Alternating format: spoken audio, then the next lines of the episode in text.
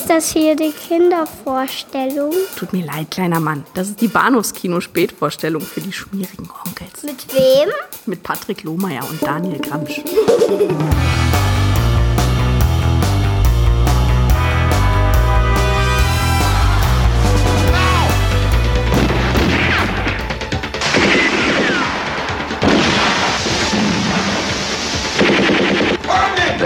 They were fighting only against aliens.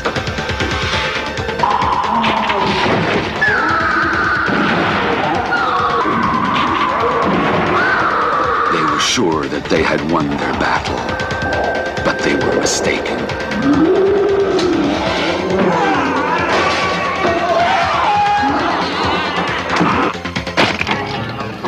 Shocking Dark. Hallo und herzlich willkommen zu Episode 419 des Bados Kino Podcast. Mein Name ist Patrick und bei mir ist das äh, Söldnerkommando in Person, Daniel Gramsch. Hallo. Hallo. Eigentlich wollte ich ja damit anfangen, genau das gleiche zu sagen Ja. wie du, weil ich dachte so bei mir, was Bruno Mattei kann, kann ich schon lange. Einfach das gleiche nochmal machen. ähm, aber ich glaube, der Witz wäre flöten gegangen. Aber nee, dafür, dafür bin ich ja sehr, sehr happy, dass die heutige Episode halt einfach so unter der Devise äh, steht. Warum denn schlecht selber machen, wenn man schlecht klauen kann?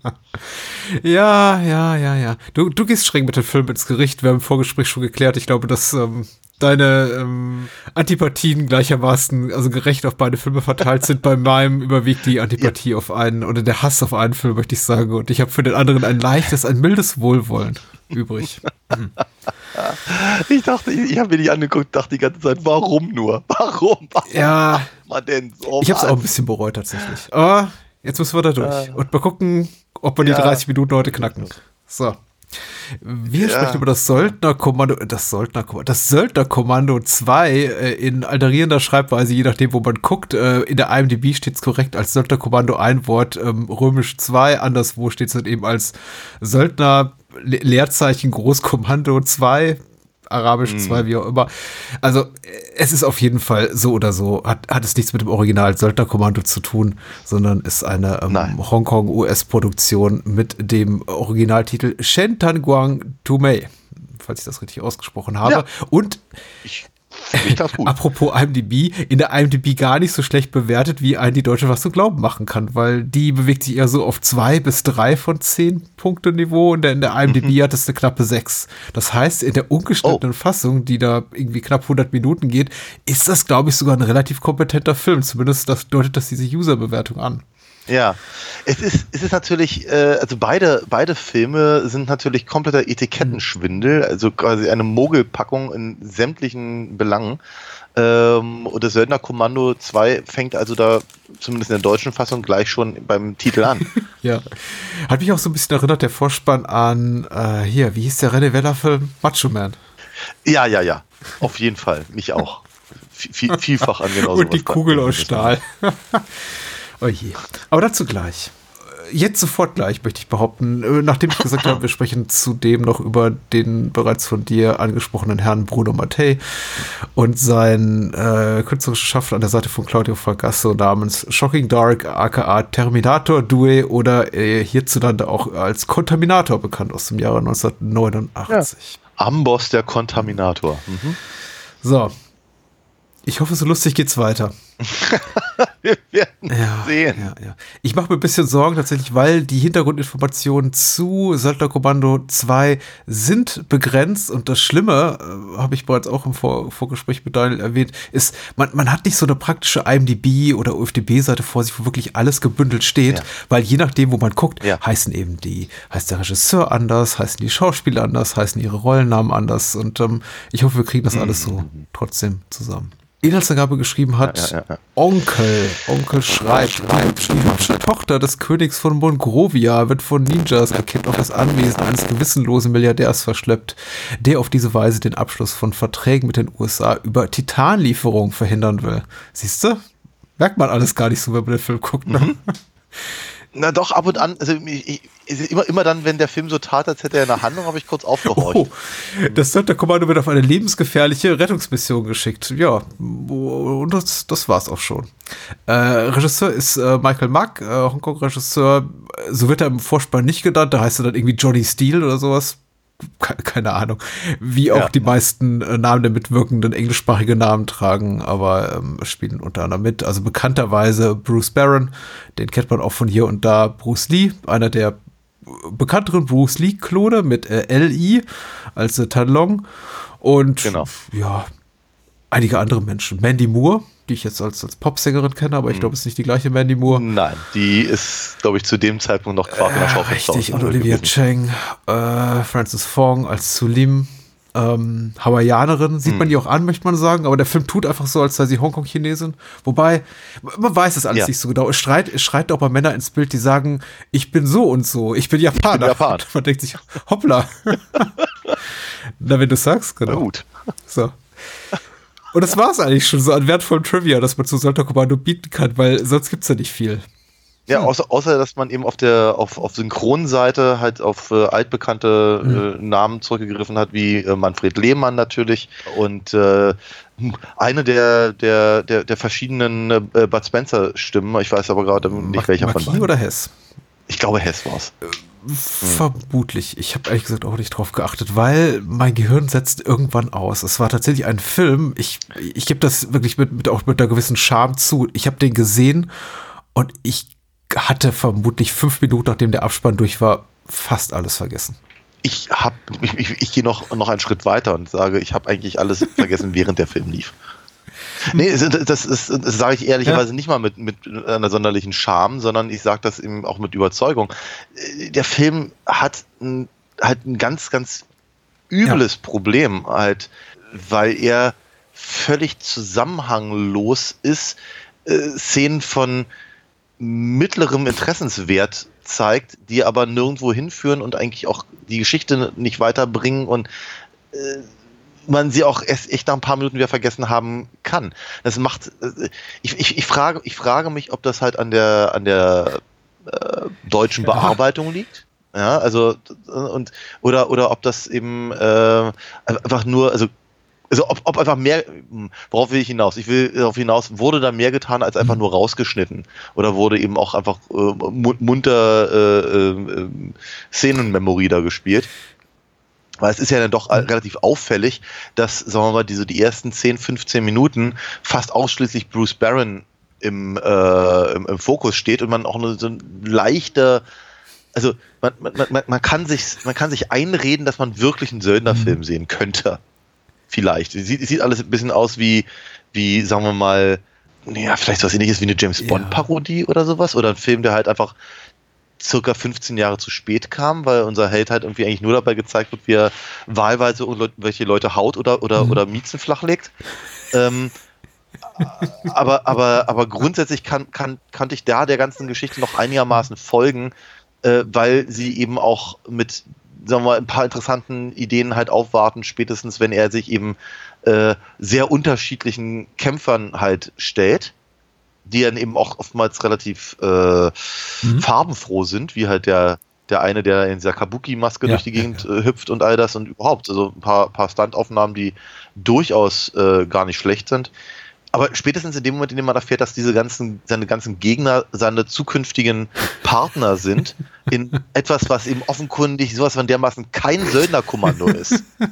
In einem, in einem, in einem Film, der das, der das Wort Söldner nicht verdient hat.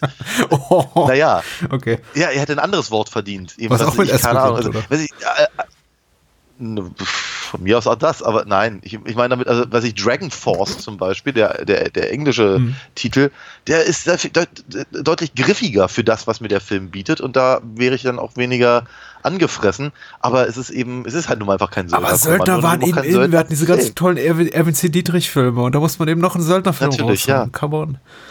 Ja, ja, das ist, aber das, das, das schreit einem der Film aber eben auch ins Gesicht. Aber ehrlicherweise, das war dann eben, also wenn, wenn dann im Prinzip die Hauptrolle von Bruce Barron weggeht zu mhm. Bruce Lee, verliert mich der Film. Nicht, weil Bruce Lee eben schlecht ist, ganz im Gegenteil. Er ist, ich, er ist, er ist deutlich charismatischer als Bruce Barron. Er hat, er hat, er hat bloß halt einfach mal irgendwie überhaupt nichts zu bieten in dieser, in dieser, in dieser Geschichte, was halt auch nur ansatzweise irgendeine Motivation irgendwie nahelegen Ja. würde. Oder ich kann, ich kann auf die recht uninspirierten Sprüche, die sie Manfred Lehmann da äh, sagen lassen, auch gut und gerne verzichten, aber zumindest äh, läuft was bei der Figur. Im Gegensatz zu halt ihr Tom. Ja, ja.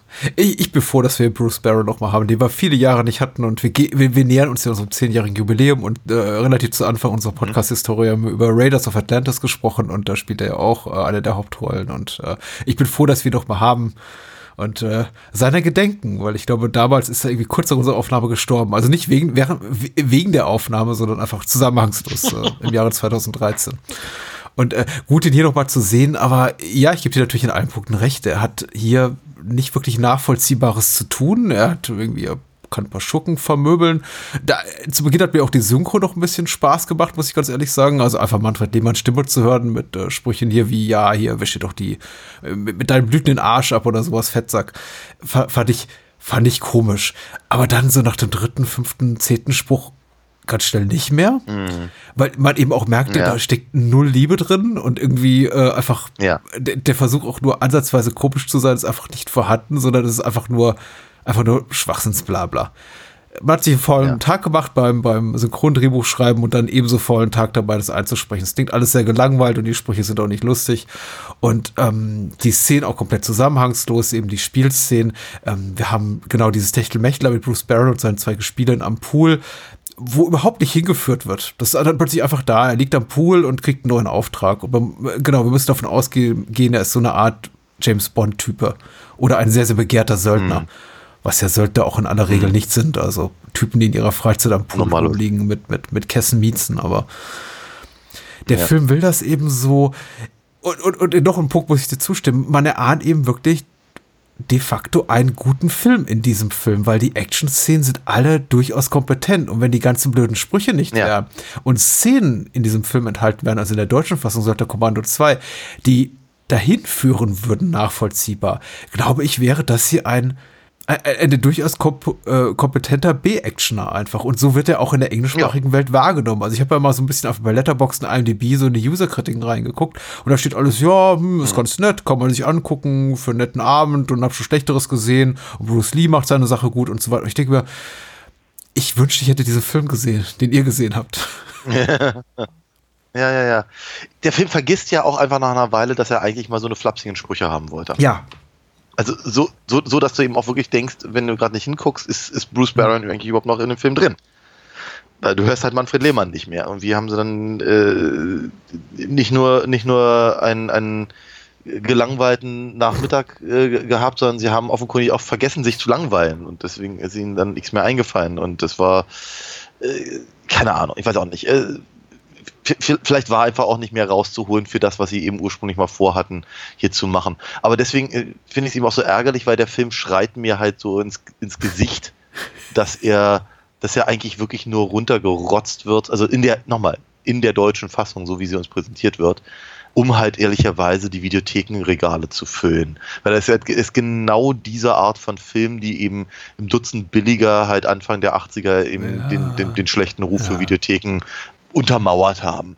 Ähm, ich ich empfinde ich empfind sowas immer als, als, als, als eher anstrengend, muss ich ganz ehrlich gestehen. Ich, äh, ich habe ich hab dabei wenig Spaß. Ich, also ich hätte, ich glaube, hätten, hätten sie, also hätten sie wirklich versucht, so, so, so bis, bis zum bitteren Ende rumzublödeln und dann vielleicht auch sogar noch mit Erfolg, dann hätte ich, hätte ich vielleicht ein bisschen mehr Freude gehabt. Aber so ist es, es ist einfach, es ist, es ist, es ist ich fühle mich so verarscht. Äh, das asiatische Setting verführt natürlich auch zu diversen rassistischen Spitzen und das ist auch du- du- durchaus störend, Ja. weil es der Film eben nicht hergibt. Was eben sehr amüsant ist, ist äh, nicht amüsant, aber eine Kuriosität ist halt dieser Bruch zwischen einfach der, der Wahrnehmung, dass all das Personal, auf das hier Jack Sargent, das ist die Rolle, die Bruce Barron hier spielt, auf das er da in Hongkong trifft, Ja. unglaublich kompetent in seiner Sache ist, aber er sie trotzdem der Reihe Ja. nach immer verarscht, zumindest in der deutschsprachigen Tonspur. Da werden dann irgendwie je, je- jeder Ja, Frau irgendwelche äh, Oralsex-Scherze entgegengeworfen mit hier, ähm, Mhm. äh, ist nicht immer alles Trübsal, was geblasen wird, Puppe und so.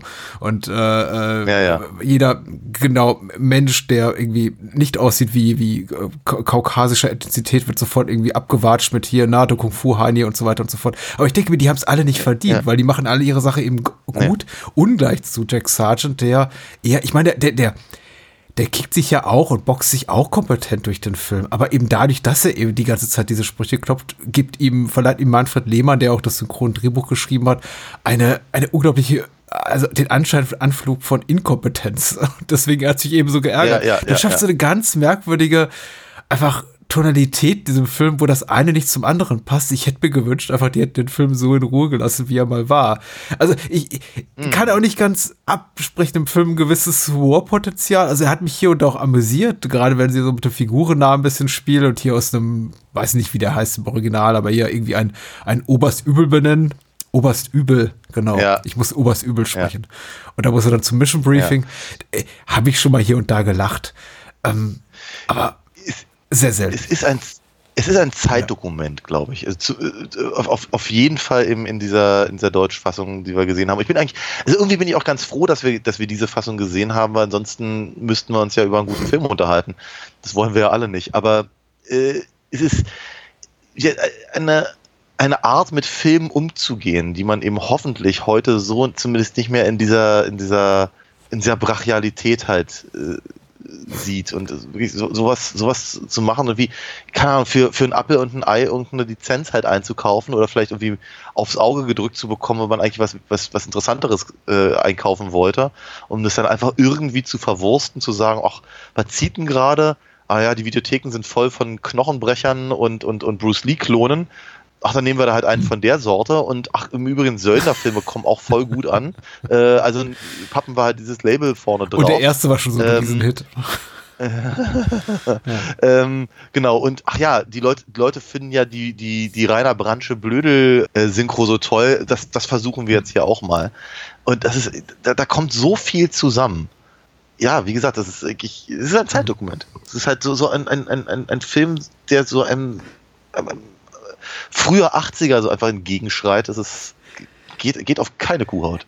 weil wir eben schon angesprochen hatten, diese ganze Bond-Nummer passt da nicht so richtig rein. Was ich relativ cool fand an dem Film und auch in der deutschen Fassung eben enthalten blieb, ist eben diese M-ähnliche Type, die eben hier Jack Sargent mit Gimmicks ausstattet zu Beginn des Films, die leider keine Anwendung finden. Also er zeigt Ich glaube, bei uns ist er Larry, oder? Ist er nicht Larry Sargent? Maybe. Ich, ich habe nicht drauf geachtet tatsächlich. Aber er wird ausgestattet mit irgendwelchen Gadgets, zum Beispiel einem explodierenden jo Ja. Jojo und all das kommt leider Ja. nie zum Einsatz. Aber es ist cool. Und gegen Ja. das Ende des Films dürfen eben auch noch mal die Gegner explodieren. Also immer wenn es so ein bisschen in ein bisschen ins Fantastische abdriftete, fand ich den Film eigentlich relativ cool, weil da konnte dann auch die die deutschsprachige Bearbeitung nicht viel nicht viel Schaden anrichten weil dann eben einfach der Fokus auf der Action lag. Ich äh, fand es immer dann problematisch eigentlich nur, wenn die miteinander konversieren mussten, weil es eben Manfred Lehmann und Co. allerlei Gelegenheit gab, einfach den Film zu ruinieren durch ihren, durch ihren Schwachsinn. Und wie gesagt, also wir haben hier schon tausend und einen Schnodder-Synchro-Film besprochen und die haben ja auch durchaus klar. mal was für sich. Und es gibt ja eben auch, wir haben die ganze äh. Bud Spencer Hill-Reihe letztens durchgemacht, auch durchaus Filme, die in beiden Fassungen gut funktionieren. In der einen zugegebenerweise ein bisschen weniger als in der anderen. Aber Ja. hier ist eben nichts lustig. Hier ist einfach alles nur, es ist Hm. da, aber es ist ab der, wie du schon sagst, der hilflose Versuch Rainer Brandt oder so die Hochzeiten von Rainer Brandt zu emulieren, ohne dass sie das geringste Hm. Gespür dafür hätten, wie das Ganze funktioniert. Und so ist das Ganze eben einfach nur rassistisch, misogyn und unangenehm tatsächlich. Hm. Also tatsächlich in zwei, drei Momenten fand ich authentisch unangenehm, in denen ich echt da saß und dachte, ey, das ist, oh ja, also äh, bis zum 13. Witz über adipöse Bösewichter war ich okay damit, aber wenn dann sowas kommt wie, hier, guck mal, wie er verbrennt, was raucht denn da so? Ach, das ist hier sein, sein, sein Gummikorsett, der, der, der, der Fettsack wird lange Ja, in der. Hölle schwor. Egal, ich raff das jetzt so zusammen. Es, Ja. Im Film ist es marginal lustiger, aber kaum. Dachte ich Ja, mir, oh, ja, ja, ja, jetzt ist aber auch genug. Zum Glück ist ja der Film auch zu Ende. Ich wollte gerade sagen, das ist ja Ah, nein, ich hab's mir notiert. Mit dem wird der Teufel Arbeit haben, sagt einer zum anderen. Dann sagt Jack Sargent, ähm, Ja. weil er so fett ist? Nein, wegen des Gummikorsetts, das er trägt. Das siehst du an dem schwarzen Rauch. Sagen die beiden mit Blick auf, die, Ja. auf den brennenden Leichnam des Bösewichts. Ja, ja, ja. Und dann kommt der, dann kommt der Abspann. Eine halbe Sekunde später kommt der Abspann, ja. Ja, es ist keine Glanzstunde, glaube ich, gewesen. Aber ja, aber wie gesagt, der, der, Fi- der Film hat ja auch durchaus Momente. Und d- mir, mir haben die, die frühen Sequenzen ja durchaus ganz gut gefallen, weil sie eben, also nachdem ich dann dachte, okay, offenkundig ist diese, das ist kein Söldnerfilm. Na gut, lasse ich mich jetzt drauf ein. Dann ist es jetzt halt so eine Art Fish out of water Geschichte im Sinne von der, der, der, der weiße Haudegen trifft eben jetzt auf die, auf die ganzen asiatischen Su Superkämpfer Mhm. innen. Eben Diese ganzen, diese ganzen Sachen sind eben durchaus interessant äh, und wie du hast also schon gesagt, auch teilweise leicht fantastisch inszeniert und das sieht eben, das sieht dann eben auch ganz gut aus, wenn die da über die Baumstämme Ja. balancieren oder oder was, was eben Bruce, Bruce Lee da halt machen kann mit, äh, mit seiner, mit seiner, mit seiner Speerjonglage-Nummer und Mhm, so eine mhm. Sachen. Äh, da, da, da, da gibt es so ein paar Momente, die sich sehen lassen. Die, also die, sind, die sind eben einfach, sie sind nicht schlecht. Sie sind weder schlecht gemacht, noch sind sie schlecht inszeniert.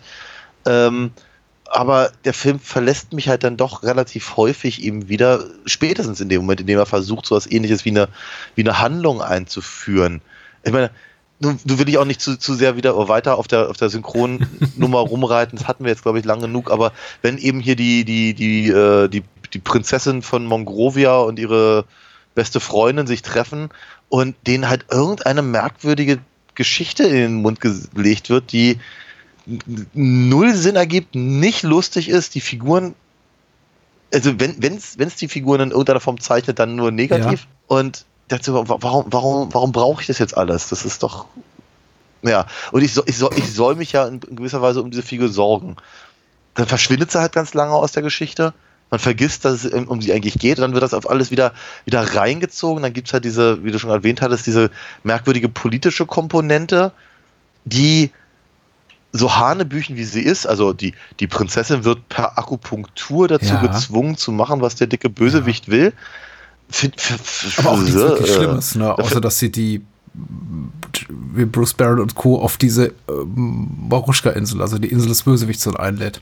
Richtig, genau. Ja. Aber, aber, äh, sagen wir mal, aber ich, ich fand aber zum Beispiel dieser Plan, dass er dann sagt, so im Übrigen, alle Welt glaubt jetzt, dass die auf meiner Seite ist. Das heißt, ich gehe jetzt mit ihr zurück, einfach in die Öffentlichkeit, in ihr Land und ich werde, was wird er, äh, Finan- Finanzminister, Wirtschaftsminister? Ja, sowas. Und was?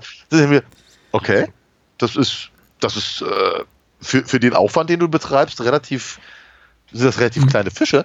Aber äh, ja, okay. Er- er- Ernsthafterweise, ich, konnt, ich kon, hätte mich auf, diese, auf diesen Plan hätte ich mich sogar einlassen können.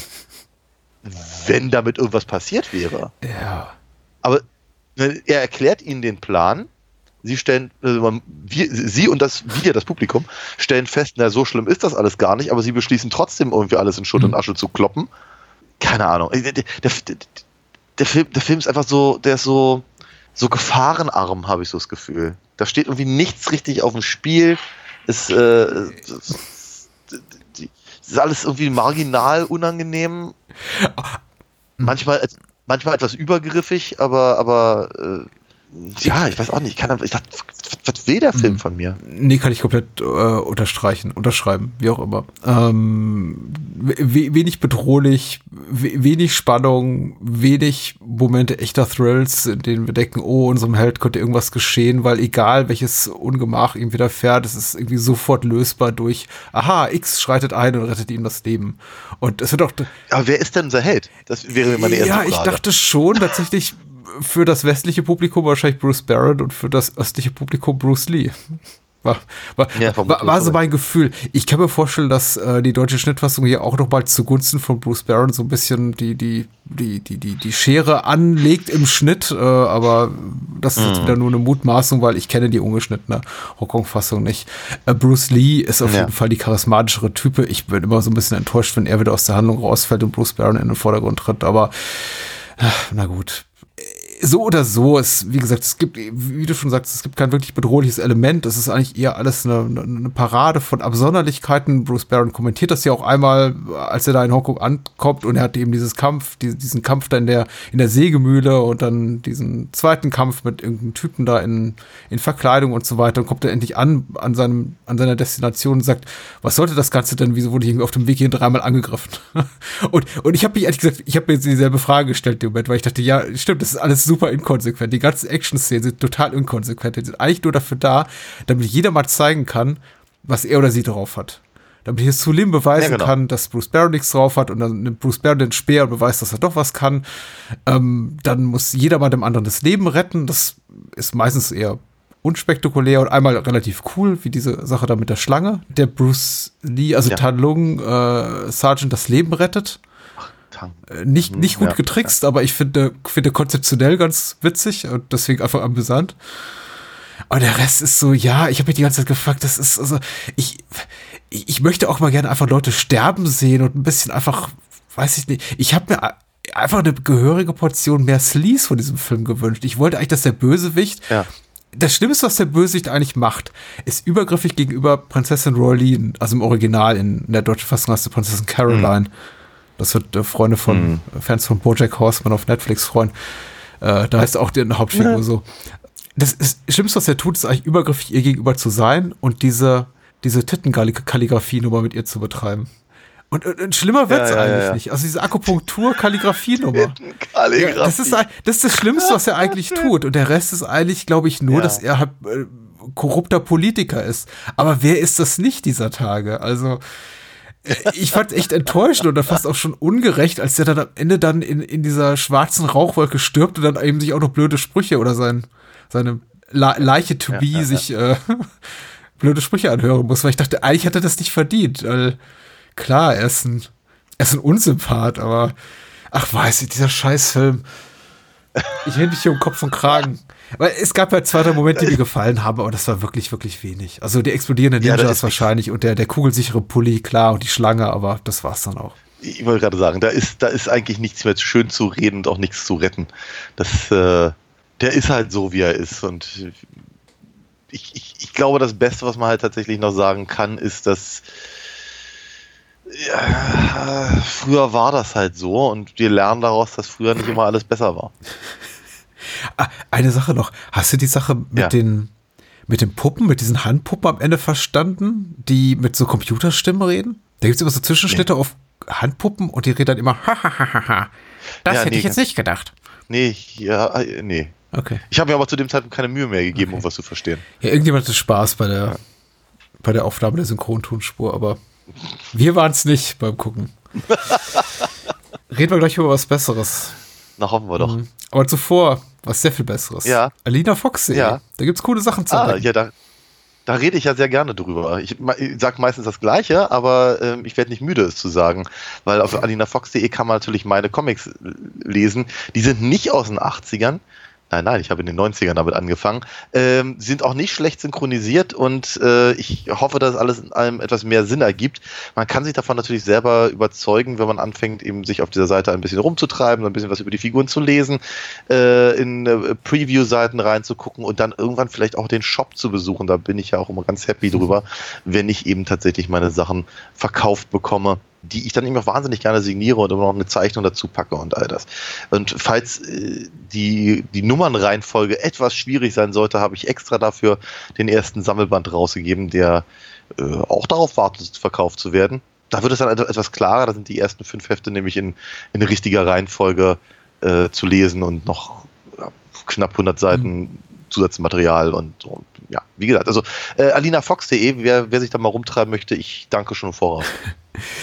Äh, vielen herzlichen Dank an alle Menschen, die uns bei Steady und Patreon unterstützen. Nur dadurch können wir das hier so machen, wie wir es machen, nämlich ohne die ganze finanzielle Bürde auf unseren Schultern. So haben wir noch die, nur noch die ganze Arbeit und äh, können immer die Hostingkosten damit stemmen. Also vielen Dank dafür. Diese und viele weitere Folgen sind euch gewidmet und ihr ermöglicht damit natürlich nicht nur das Bahnhofskino, sondern eben auch Spielfilm, ABC des Films, die Bahnhofskino Extended Edition und äh, jetzt auch neuerdings ein Heim für Serien, meinen neuen Serienpodcast mhm. mit der Brit Marie. Ist gerade die zweite Folge erschienen zur Akte X und äh, hört gerne mal rein. Er, er, läuft nicht in diesem Feed, also müsst ihr extra suchen bei Spotify, Apple, Overcast, wo auch immer ihr eure Podcasts hört. Ein Heim für Serien. Hört gerne mal rein. So. Ja, du hast mich gefragt, äh, nachdem wir über RoboWar gesprochen hatten. Also Daniel redet über nichts anderes außer über RoboWar seit ungefähr zwei Jahren, seit wir damals über, drüber sprachen im Kontext von Predator und sagte, Patrick, ich will noch mal so einen guten Deine, Film. Deine Nase reicht von Pankow bis. Ganz Gibt sich noch mehr gute Sachen von Bruno Mattei und ich habe gesagt, ich hab da was. Das heißt Contaminator oder Terminator Due oder Aliens 2 oder Shocking Dark, wie auch immer. Und darüber wird zu reden sein. Freust du dich drauf? Ja. Kannst dir gar nicht vorstellen. Ja. Äh, Bruno Mattei ist der Regisseur, Claudio Fragasso sein Autor, ähm, eine Kollaboration teuflischste Art. Die haben viele tolle Sachen gemeinsam gestemmt. Vielleicht können wir noch über einige andere in Zukunft sprechen. Interessanterweise debütierte dieser Film im Mai 1989 bei den Filmfestspielen von Cannes. Man mag sie nicht ausmalen, was das für ein großes Hallo gab, als die äh, das äh, Venedig der Zukunft zeigten. Und äh, Jan Hache schreibt bei der OFDB über mh, mm, Shocking Dark aka Kontaminator. In einer nicht allzu fernen Zukunft ist Venedig zu einer verseuchten Geisterstadt verkommen. In einem unterirdischen Forschungslabor der Tubular Corporation werden mysteriöse Funksprüche abgesetzt, bevor der Kontakt ganz abbricht. Eine Spezialeinheit soll den Wissenschaftlern zu Hilfe eilen, doch schnell stellt sich heraus, dass jede Hilfe zu spät kommt. Äh, grausige Mutanten schleichen durch die schier endlosen unterirdischen Korridore und töten jeden, der sich dort wagt, entlang zu begeben. Auch die Männer und Frauen der Einheit müssen nun um ihr Leben kämpfen, doch nicht nur die schleimigen, blutrünstigen Monster, die der dunkle Gang auf sie lauern, sind eine Gefahr. Alright. Mhm. Äh, vor der Kamera Christopher Arons als äh, Samuel Fuller, sehr schön betitelte Figur, Haven Tyler als Sarah, äh, Geretta Geretta, aka Geretta Giancarlo als, ähm, als Costa, so eine Art mhm. Vasquez für, für diesen Film, mhm. genau. Mhm. Und äh, Mark Steinborn spielt hier Commander Bond, auch das höchstgradig subtil. Dalton Bond im Übrigen. Dalton Bond. Ja, natürlich. Oh, oh stimmt. Das ist so wundervoll. Oh, ich hab da, man, man, man, kann förmlich vor dem, vor dem geistigen Auge sehen, wie sie sich abgefeiert haben im ja. Writers Room. So. Ich hab da ja. eine Idee, du glaubst es nicht, Bruno. Ja, sag mal hier, Claudio. du Teufelskerl. Wie hat's dir gefallen? Ach du heilige Scheiße. Ja, wie hat's mir gefallen? Gar nicht. Okay. gar nicht, gar nicht. Also, nein, das ist, das, das ist gelogen. Das ist gelogen. Ich hatte, ich, hatte, ich hatte Spaß dabei, aber eher so mit, mit, mit offenem Mund darauf starrend, gar nicht fassen könnend, dass es sowas gibt überhaupt. Vielleicht sollte ich anfangen, so eine OFDB-Zusammenfassung äh, ähm, zu schreiben, weil ich glaube, ich glaube, ich würde Shocking Dark halt beschreiben, wie als würde jemand besoffen jemand anderem erzählen, was in, äh, in Aliens ja passiert. Aber die Hälfte zwischendurch vergessen haben. Und der andere, der den Film nicht gesehen hat, muss, musste daraus jetzt einen Film zusammenklöppeln. Mhm. Ich, ich, kann mir das halt wirklich richtig vorstellen, wie der dann im, im sagt, so, weißt du, dann werden sie halt eingeschlossen und das mhm. Viech ist aber bei ihnen mit im Raum. Oh, ja, na gut, dann müssen wir da so auch so eine Szene haben. Weißt du, das ist einfach, das ist so, die, die, die, die, die, die Reihenfolge der, der, äh, Sequenzen und die Inhalte der Sequenzen und die Figurenzeichnung und all das ist zu mindestens 90 Prozent eins zu eins geklaut, aber ja. irgendwie immer nur so halbgar. Hm? Was ich aber eben auch nicht unbedingt an, sagen wir mal, den Fähigkeiten oder der, der, der Tricktechnik oder dem, dem, der, dem zur Verfügung stehenden Geld äh, festmachen würde, sondern einfach an, ich glaube, Desinteresse. Ich meine, es wäre hm. ja durchaus äh, naja, in irgendeiner Form vielleicht noch erklärbar gewesen, wenn einer sagt, ich fand das so toll, das möchte ich auch machen oder ich mache ein Remake oder oder oder eine Hommage oder äh, sowas, was Gus Van Sant mit Psycho gemacht hat oder so. Also kann, man kann sich das ja alles schön reden, aber es ist hier halt einfach der, der Film, der Film hat eine Qualität wie äh, wie, wie, wie ein wie ein Schülerprojekt, das dann im offenen Kanal ausgestrahlt wird. Und äh, auch, auch, das, auch die Zusammenhänge sind genauso äh, ähm, tiefgreifend. Und es ist, wie gesagt, es ist halt einfach, ich habe ich hab wirklich so das Gefühl, ja, Gott, wir, wir müssen das drin haben und das drin haben und das drin haben, aber lass uns mal nicht zu lange drin aufhalten. Ja, würde ich dir wie so oft heute Abend recht geben tatsächlich. Also ich glaube, über die, über die eher Bauerqualität des Films wird jetzt irgendwie nicht zu streiten sein. Da gebe ich natürlich auch den meisten Menschen recht, die den Film gesehen haben und ihn abkanzeln als ziemlich, ähm, ziemlich dürftig. Ich habe ihn jetzt zum dritten Mal tatsächlich gesehen und oh, bin mit jedem Mal ja wohlwollender dem Film gegenüber und sehe mittlerweile auch echte Qualitäten. Der, der, der Score ist den fand ich früher als komplett grausig und mittlerweile einigermaßen erträglich. Ich finde tatsächlich auch einige Kameraeinstellungen ganz, ganz hübsch. Ich finde auch die Art, also die Konsequenz, mit der sie eben versuchen, Camerons Aliens zu imitieren, auch hier und da tatsächlich aufrichtig bewundernswert oder zumindest lobenswert. Also auch da, da, da stimmen selbst kleinste Details auch an den Kostümen hier und mhm. da. Also die haben schon sich Mühe gegeben. Also wir haben ja, ich habe eben Witz gemacht über Robo War oder Roboman, wie er ähm, in Deutschland heißt, ähm, eben auch von Matei, der eben versucht hat, Predator zu kopieren. Ich glaube ein Jahr zuvor. Und der ist sehr viel sehr viel abgeschmackter, sehr viel, sehr viel drittklassiger. Ich würde, ich würde Shocking Dark oder Contaminator im Vergleich dazu als zweitklassig wenigstens bezeichnen. Also, das heißt, er ist schon. Eine gewagte These. Er, ist schon nicht gut, aber er ist besser als, äh, als sowas wie Roboman. Der hat wirklich ein, ein Rip-Off ist, was man auf einer Arschbacke abgesessen hat. Und bei, bei, bei Contaminator habe ich das Gefühl, da steckt doch hier und da e-, echt ein bisschen Mühe drin. So im Set-Design, auch im Casting der Figuren. Ich finde, die passen alle sehr gut in ihre Rollen. Das ist natürlich alles hochgradig geschmacklos. Das ist schon richtig und dumm. Und die Arten von Dialogen, die die führen, die ja, das kannst du niemandem erzählen. Also es ist wirklich hoch, hoch, hochnotpeinlich teilweise. Ich sitze mhm. immer noch davor und denke mir hier und da so, uh, das hat jetzt wirklich gerade gesagt. Das ist, oh, oh. ähm, aber das Ganze irgendwie so mit dem, mit dem Brustton der Überzeugung das Ganze, wie es inszeniert ist, wie es gesprochen wird, also wie es gespielt ist. Das ist irgendwie, ich habe das Gefühl, alle, die hieran beteiligt sind, die waren schon überzeugt von dem, was sie tun. Und das habe ich eben nicht immer bei diesen Rip-Offs, dieses Gefühl. Da habe ich oft das Gefühl, mm. ach, das sind irgendwie alles so gelangweilte Leute, das sind so irgendwie Stars, die auf dem letzten Drücker ihrer Karriere irgendwie in Europa noch ein paar, noch ein bisschen Taschengeld verdienen wollen. Und, und davon ist dieser Film frei. Und das fand ich wiederum sehr befreiend, dass hier irgendwie kein, Christopher George ist oder irgendwie Chris Mitchum oder so oder irgendwie ja, so, ja. so, so oder der Bruder Bruder von Sylvester der Frank Stallone der irgendwie ja, nochmal versucht so ein bisschen bisschen Geld auf den Philippinen zu machen ja ja ja äh, ich ich war einigermaßen dankbar dafür also ich glaube es ist vermutlich Bruno Matteis bester oder zweitbester Film ähm, Okay. Was dir, dir nicht viel bringt, aber Nein, überhaupt mir nicht. ein bisschen was. Äh, na, na, da freue ich mich jetzt auch ein bisschen für dich. Aber ich möchte ja eigentlich nicht widersprechen, weil ich finde das eigentlich ganz hübsch, wie du das so gesagt hast, aber ich habe es so nicht empfunden. Okay. Also sagen wir mal, hier Geretta Geretta ist tatsächlich sehr motiviert. Und sie ist natürlich das, das, das, das Einzige, was halt irgendwie diese ganze Sache und für mich zumindest halbwegs gerettet hat. Einfach weil sie gerettet hat. unglaublichen gerettet hat. Oh, ja. oh, bitte schneid den raus. Ja. Ähm, äh, sie, sie, sie, sie gibt sich halt viel, viel Mühe, halt mit einer, mit, mit einer, mit einer Werf halt irgendwie diese Sachen zu bringen, selbst wenn sie dumm sind.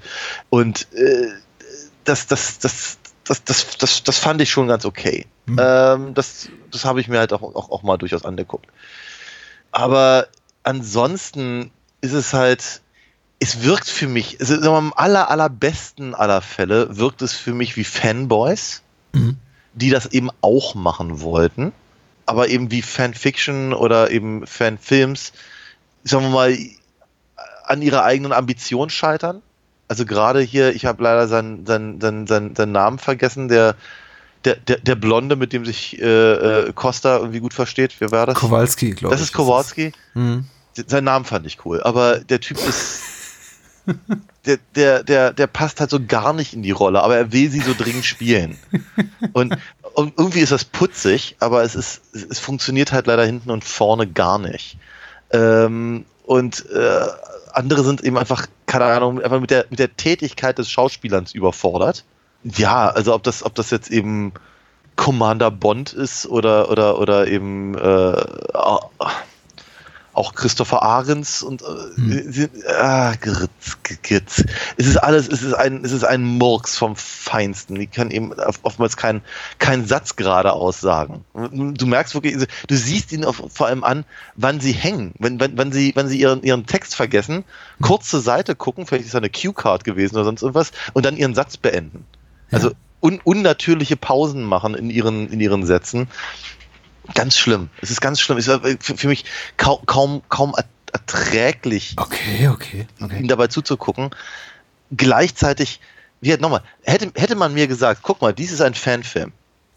Ne, nochmal, das sind, das sind, das sind alles irgendwelche Highschooler, die eben als so so- Sommerprojekt eben so einen Film machen wollen und sie haben sie halt Aliens genommen, dann würde ich sagen, ach, weißt du, doch, das, ist, das hat doch, ne, ist doch, ist doch gar nicht so schlecht. Also ha, ne, haben, haben halt die, die, die Fähigkeiten oder die, die Möglichkeiten genutzt, die sie haben. Haben, haben irgendwie den, äh, den Heizungskeller der Schule ge, äh, äh, gekapert und haben dann da, haben da ihre, ihre Marines durchgeschickt und so. Und dann haben sie vielleicht sogar noch selber, selber im, im, äh, im Handarbeitskurs ähm, diese, diese Pappmonster gebastelt und so. Das ist doch auch schön. Ja, ja. Die Monster sind nicht so gut, gebe ich gerne zu. Ja. Nein, aber wenn ich, wenn ich, weißt wenn ich das von der Ebene betrachte, dann denke ich mir, ach, weißt du, doch, komm, warum nicht? Da bin ich ja wohlwollend, da habe ich auch kein Problem mit. Denke ich mir, das ist, da, da kann ich, da kann ich dann auch die, mh, sagen wir mal, die, äh, den Spaß an der Sache in irgendeiner Form werten. ja. Aber, aber dies hier will halt ein richtiger, echter und ernstzunehmender Film sein. Und da versagt er ihn nun mal einfach ab der Minute eins. Ich glaube, wir führen gleich dasselbe Gespräch, wie wir es damals zu Roboman geführt haben, bei dem du auch äh, meintest, es tut dir so leid um die Ressourcen, die da verschwendet wurden. Auch wenn der Film billig war, tut es dir leid darum, dass eben Menschen in ein Flugzeug gestiegen sind und extra in den Dschungel geflogen sind Ja. und sich die Mühe gegeben haben für so einen Scheißdreck. Ja, aber die waren ja schon in Venedig. Aber Wenn es Ja. denn überhaupt Venedig war, verdammt nochmal, weil man sieht von dem Ding ehrlicherweise nur die Tunnel. Ich bin mir nicht mehr Ja. sicher, ob Venedig Tunnel hat. Ja, das ist. Also der Film ist einfach sehr, er ist sehr krude, aber ich finde, diesem Kruden liegt auch sehr viel Schönheit, wie so naiver Malerei. Ich, zu Beginn, also ich ich weiß nicht, wie ich den Film zum ersten Mal sah, vor, so vor 10, 12 Jahren, und dachte, der Film sei eigentlich eher so eine Art Parodie. Weil er beginnt ja wirklich mit diesem Blick auf Venedig und die Touristen, äh, die da irgendwie durch, durch, wie heißt der große zentrale Platz da in Venedig? Da, wo Kommissario Brunetti immer rum, rumschwirrt in Donna Leon-Verfilmung. äh, wie auch immer. Oder Bot mit der, mit der Gondel drüber fährt und die Tauben Der fliegen weg. Markusplatz? Der Bin Markusplatz. mir auch gerade nicht sicher. Verdammt. ich, war, ich war in beiden Städten schon, aber frag mich doch bitte gerade was leichteres. Alright, egal. Und dann kommt noch diese Erzählerstimme, die sagt, ach, Venedig, schönes Venedig. Aber so wird es nicht mehr lange aussehen.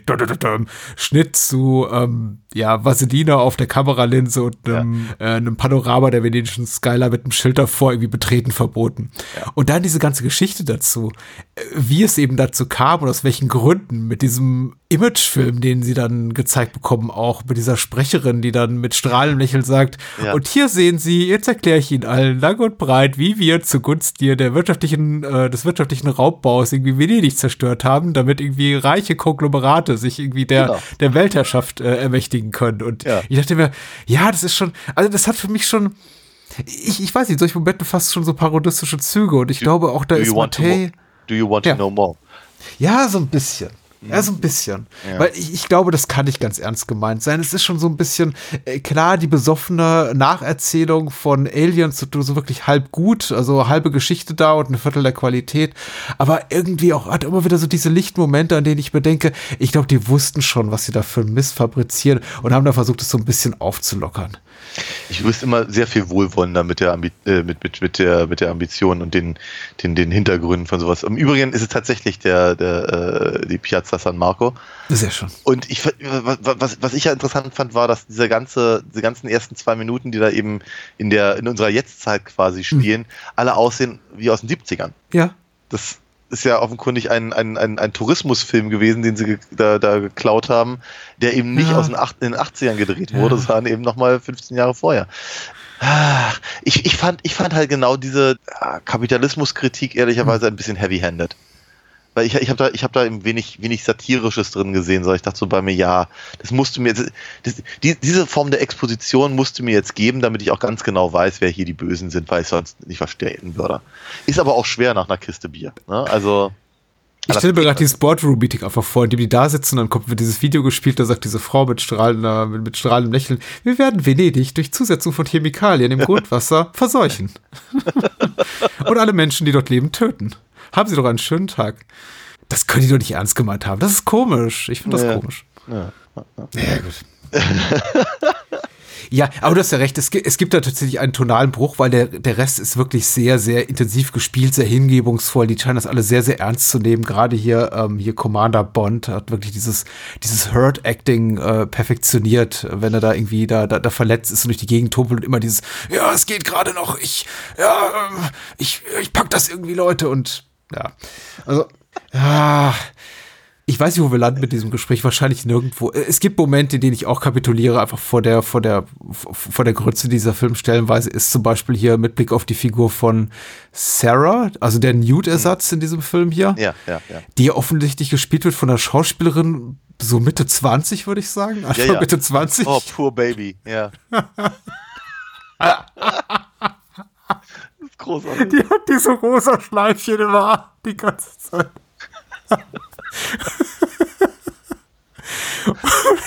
Und Samantha, die sie aufliest, also nee, Sarah, unsere, unsere, un, un, unsere, Ja, ja. unsere Heldin, also der Ja, Ripley-Ersatz, ähm, ist ja, ich weiß nicht, drei Jahre älter als sie. Wenn überhaupt. In mal. Also, äh, Domi Dominica Colson heißt die Schauspielerin, die Samantha spielt. Tat mir unglaublich leid. Weil ich meine, das Briefing an sie muss ja gewesen sein, ja, du bist 24, aber kannst du nicht mal versuchen, ein bisschen mehr zu wirken wie elf? Und ich, ich meine, klar, wir hatten dieses Phänomen schon so mit abgebildeter Form woanders. Wir haben vor gar nicht so allzu langer Zeit über Carrie gesprochen und da ist eben, weiß ich nicht, Sissy Spacek 18 und spielt eine 14-Jährige, aber das hier ist schon, Na, hallo. ja, das ist. Sissy Spacek hat ja wenigstens irgendwie dieses, dieses Gl- Glubschaugenreh-hafte. Ja. Von daher, okay. Sarah, ich habe Angst. ja, poor Baby, genau. Ach, das wird schön, ja. Es hätte auch ein Auftakt sein können für ein Softporno. Ernsthafterweise, ich hatte ab und Hm. an mal so ein bisschen das Gefühl, dass das, das hätte auch die, die Porno-Parodie sein können. Wenn man da noch Ja. mal entsprechende Sachen reingeschnitten hätte. Also Ja, ja. so re- rein, rein was die Schauspielkunst angeht, die Set-Designs und, und, Mhm. und all diese ganzen Sachen. Es ist, es ist, äh, ich, was, was, was mich gewundert hat, ist, dass der Film ja offenkundig auf Englisch gedreht wurde. ja. Und dass sie dann aber eben auch permanent diese rassistischen Bemerkungen von Costa gegenüber Stefano, Mhm. ja, glaube ich. Heißt er so? Sein. Ja, also der, ein, Ja, ja. Der, ein, der einzige Italiener, der auch mit italienischem Akzent reden darf, ähm, dass sie das da reingeschnitten haben, dachte ich irgendwie, was ist doch ein italienischer Film. Also, das, ich, ich, ich, ich verstehe es nicht. Und ihr, ihr Leutnant heißt, heißt Franzini. Also, und der beste Kumpel von Costa heißt Kowalski. Also, äh, das ist alles so unausgegoren. Nochmal, es ist, es ist, als hätte irgendjemand erzählt, dass er halt, dass halt Vasquez ein Problem hat mit was Hicks? Ich glaube. Ja. So, und äh, nee, hat Ach so, mit dem Androiden, Bishop.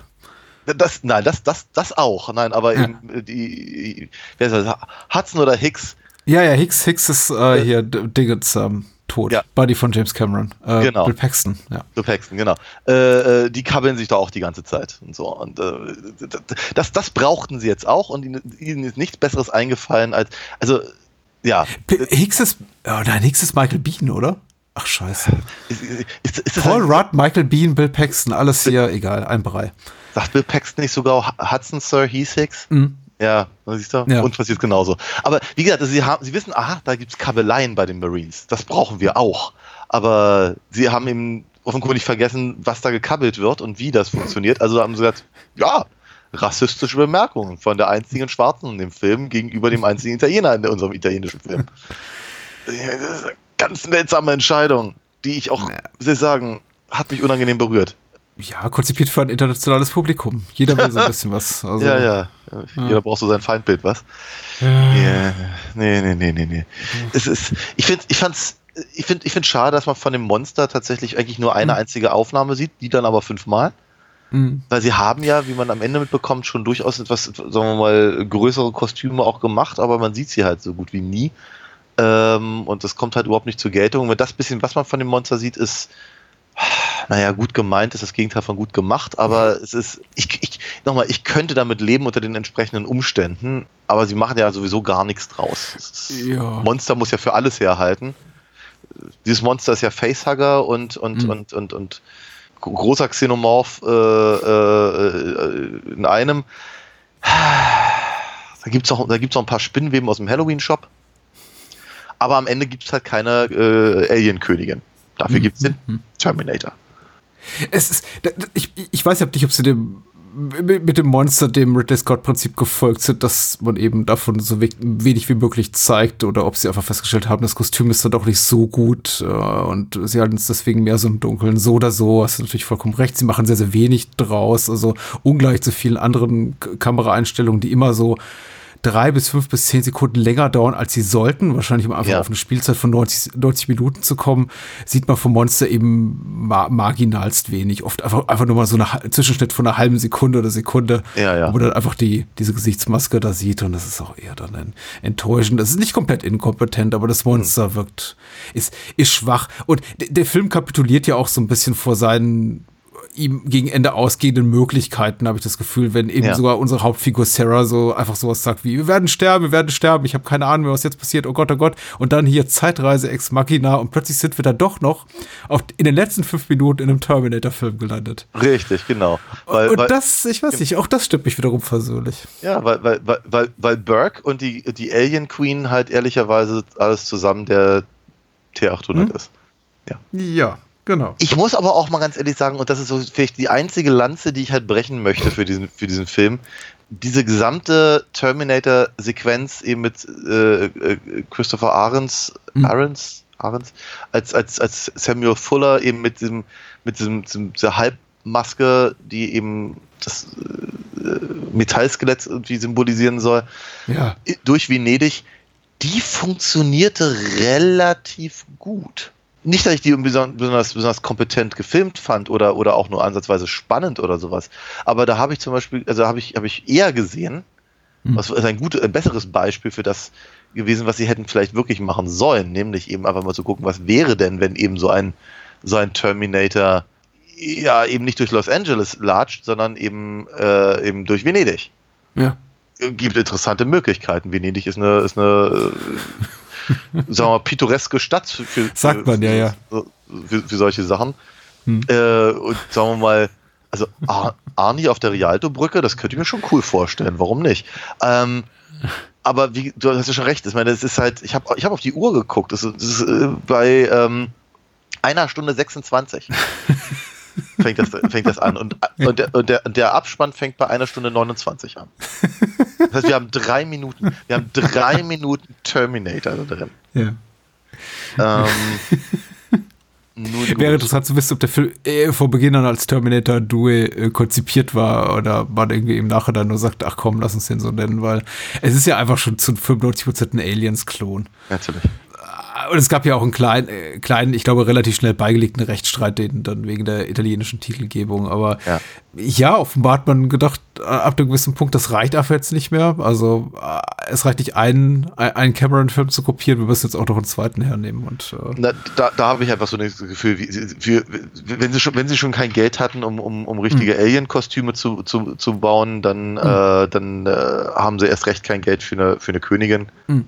Dann nehmen wir das nächstbeste. Ja, das kann sein, das kann sein. Also ich fand so, so, so reizvoll ich die Idee fand und ich fand auch, das war kompetent, ganz kompetent umgesetzt und ich meine, klar, noch mal ein bisschen Spannung auf den letzten Metern, aber absolut richtig too little too late, äh, auf den letzten zwei Minuten noch, zwei Minuten noch mal komplett neuen Film aufzumachen, neues Fass aufzumachen, ist so ein bisschen, schreit ein bisschen nach Verzweiflung, aber äh, bis dahin, ich, ich, ich kann dem Film wirklich nicht böse sein. Also mein Hauptanspruch ist ja, wenn ich ein offensichtliches Plagiat sehe, was nur marginale, wenn überhaupt vorhandene und wahrscheinlich existieren die auch nur in meiner Fantasie, so parodistische Züge hat, da ist eigentlich mein Hauptanspruch dran, wie gut emuliert er das, was ich bereits kenne und macht es irgendwie, brät es nochmal unterhaltsam auf. Und ich finde, dahingehend ist Contaminator eigentlich ein relativ cooler Film, weil die ganzen so Standout-Sequenzen, die ganzen großen Set-Pieces, die ich eben auch, an die ich mich aus äh, Aliens erinnere, die sind eben auch hier vorhanden. Klar, nichts sieht annähernd so gut aus wie in dem James Cameron-Film,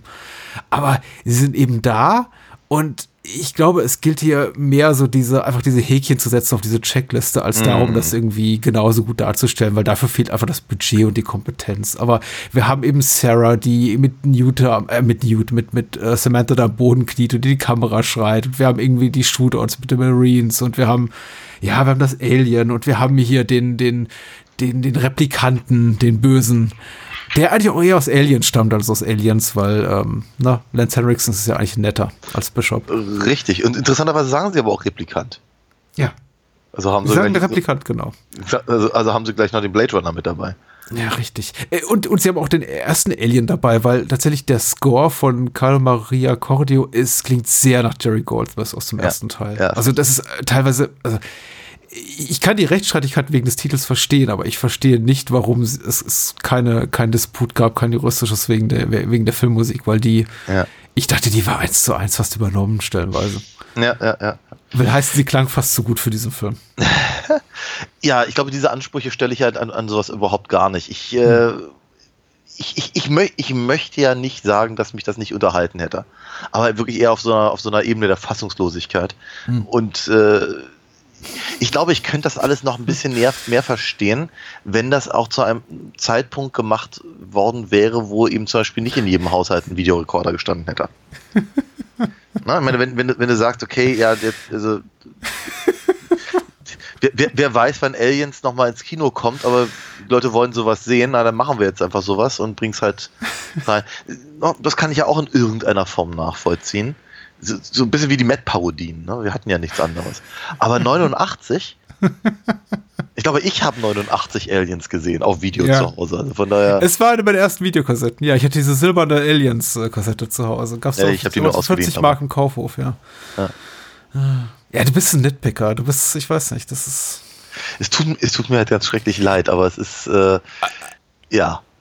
Aber äh, aber der Einwand ist natürlich berechtigt und ich, ich gebe dir recht, vielleicht müssten wir auch einfach mal die größeren Fragen nach der Existenzberechtigung all der Rip-Offs, die wir auch schon besprochen haben, stellen, weil es gibt ja auch durchaus welche, die haben eine gewisse Legitimität, wenn wir auf sowas blicken wie Turkish Star Wars, was eben da Natürlich. war, weil zu dem Zeitpunkt wahrscheinlich in dem Heimatland dieses Films, in der Türkei, einfach Star Wars auf Video zumindest legal nicht verfügbar war. Und Ja. ich als schlauer, findiger Mensch dachte, ach komm, hier, pff, guckt schon keiner so genau hin. Ich mache einfach mal hier so ein quasi so ein Mixtape aus, aus bestehendem Material und mache so meinen eigenen Film draus. klar. Und irgendwie gibt's, man kann dafür eine Existenzberechtigung irgendwie argumentieren, aber du hast natürlich vollkommen recht. Äh, Gut drei Jahre nach, nach, nach Aliens mit so einem Film wie Shocking Dark um die Ecke zu kommen. Ja. Nachdem das Film auch eben, der, der, der Film auch eben auch auf VS verfügbar ist und wahrscheinlich schon irgendwie im, im zweiten Revival-Screening in irgendeinem Kino läuft, ist es eben fragwürdig, für welches Publikum der gemacht wurde. Abs absolut. Ich meine, es ist ja auch so, auch, auch so ein Punkt, also weil, weil Turkish Star Wars du erwähnt hattest, oder nehmen wir zum Beispiel, hatten wir auch mal drüber gesprochen hier, ähm, Fangs, diese ägyptische äh, Rocky Horror Fassung Oh, und sowas. ja. Ne, ich meine, wenn, wenn, man eben im Prinzip, oder wenn sie eben versuchen, so etwas auf ihre, sagen wir mal, mehr abzustimmen auf ihre kulturelle Realität. Ja, also zu sagen, ja, was, was, was wollen wir denn hier mit amerikanischen Schauspielern? Äh, oder oder äh, wa wa warum müssen wir uns jetzt mehr mit Sachen auseinandersetzen, die halt in unserem äh, Kulturraum so nicht greifbar sind oder die wir einfach auch so gar nicht haben wollen. Aber wir, wir, wir, mach, wir machen was draus, wie eben zum Beispiel Gesellschaftskritik oder eben äh, zeigen, dass eben Actionhelden auch aus der Türkei kommen können oder was weiß ich. Dann, dann, dann, dann sehe ich da ja durchaus eine gewisse Berechtigung. Aber dieser italienische Film versucht ja ein, ein amerikanischer Film zu sein. Hm. Und das will mir halt dann ehrlicherweise nicht in den Kopf, weil ich irgendwie denke, warum? Wa wa wa wa warum? Also, wenn ich, ich, hm, wenn ich da auch einfach aus der, aus der, äh, äh, war, also ansatzweise medienschaffenden Ecke äh, denke, stelle ich mir eben einfach die Frage, aber das Geld, das dafür ausgegeben wurde, hätte doch in viel, viel interessantere eigenständige Projekte gesteckt werden können. Dann würde mir wi- wieder irgendeiner vermutlich sagen, ja, aber da würde ja keiner reingehen, wenn er es nicht kennt. Und hier hast du halt den, diesen, diesen Anhängselfaktor und dann denke ich mir, dann ist unsere Kult- Kultur aber kaputt. Das ist, das ist, deswegen denke ich jetzt, es ist so, es ist so schade. Nicht, dass da irgendeiner kompetent geschauspielert hätte. Nicht, dass das, dass das irgendwie gut aussehen würde oder eben, ähm, aber ganz ehrlich, die, die, die Leute, die da alle drin sind, in diesem Film, in der italienischen 1989er Fassung von The Room Ja. würde ich mir lieber angucken. Weil ich ihm, weil das wäre vermutlich immer noch genauso schlecht, aber ich hätte, hätte, ich hätte zumindest den Eindruck, dass sie was gemacht hätten, was ihnen was bedeutet hätte. Ja. Und einfach nur ihr eigenes Fandom auf Zelluloid zu bannen für ein, für ein angenommenes Publikum, dem alles egal ist, finde ich, finde ich ganz, ganz, ganz schlechtes Argument für die Entstehung eines Films. Ähm, vielleicht ein schönes Schlusswort. Mir fällt nichts Besseres ein. ähm, ich, ich glaube, ich bin so sehr für Shocking Dark, also Contaminator und Terminator Duel, wie auch immer in die Bresche gesprungen ist, irgendwie ging. Ich, ich mag den Film ganz gerne. Und Ja. äh, mit, mit Blick auf all die Rip-Offs, die wir besprochen haben im Laufe der Jahre, ist er irgendwie so für mich im, im gehobenen Mittelfeld. Also besser als einiges andere, über das wir gesprochen haben, inklusive Roboman von, von Bruno Mattei, aber, aber schlechter als sowas wie, worüber haben wir da noch gesprochen? Star Crash zum Beispiel. Ja, genau. Ja, ja. Oder ähm, was, was Shocking Dark oder Contemplator nicht ganz unähnlich ist, äh, Asteron, Brute Schreckens haben wir besprochen mal von Luigi Cozzi, auch ein Alien Rip-Off mit äh, Siegfried Rauch. Äh, der ein bisschen besser ist. Ich glaube auch. Cobra Force, was haben wir noch? Todesjäger, The Last Jaws, auch erst ein Jahr her. Der war schlechter.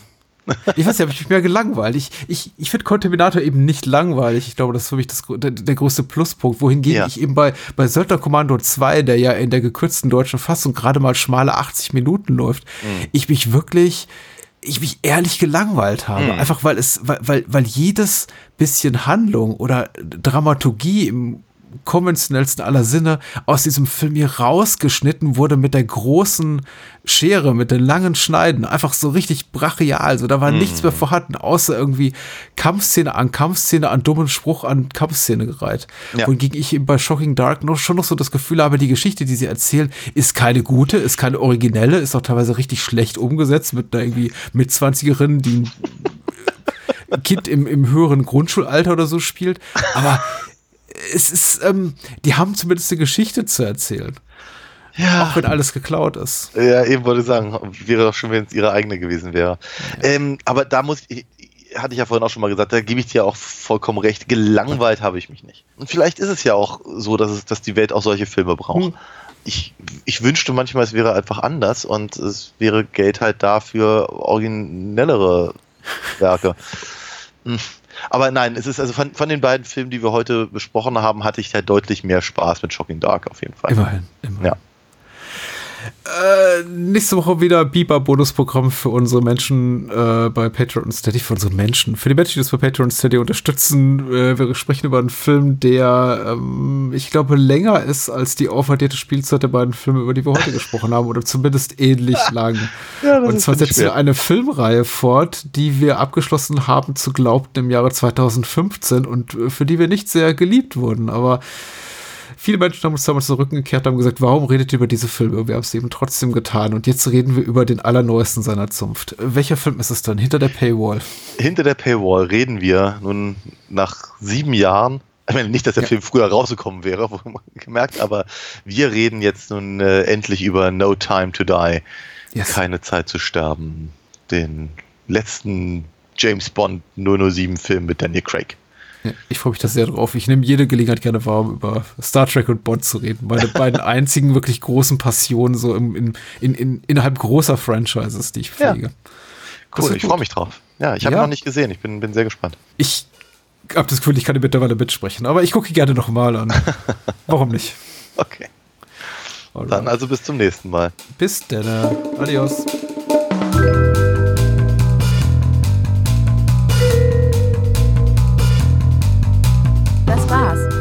Mehr Bahnhofskino und die Bahnhofskino Extended Edition gibt es bei iTunes, Spotify und überall, wo es gute Podcasts gibt.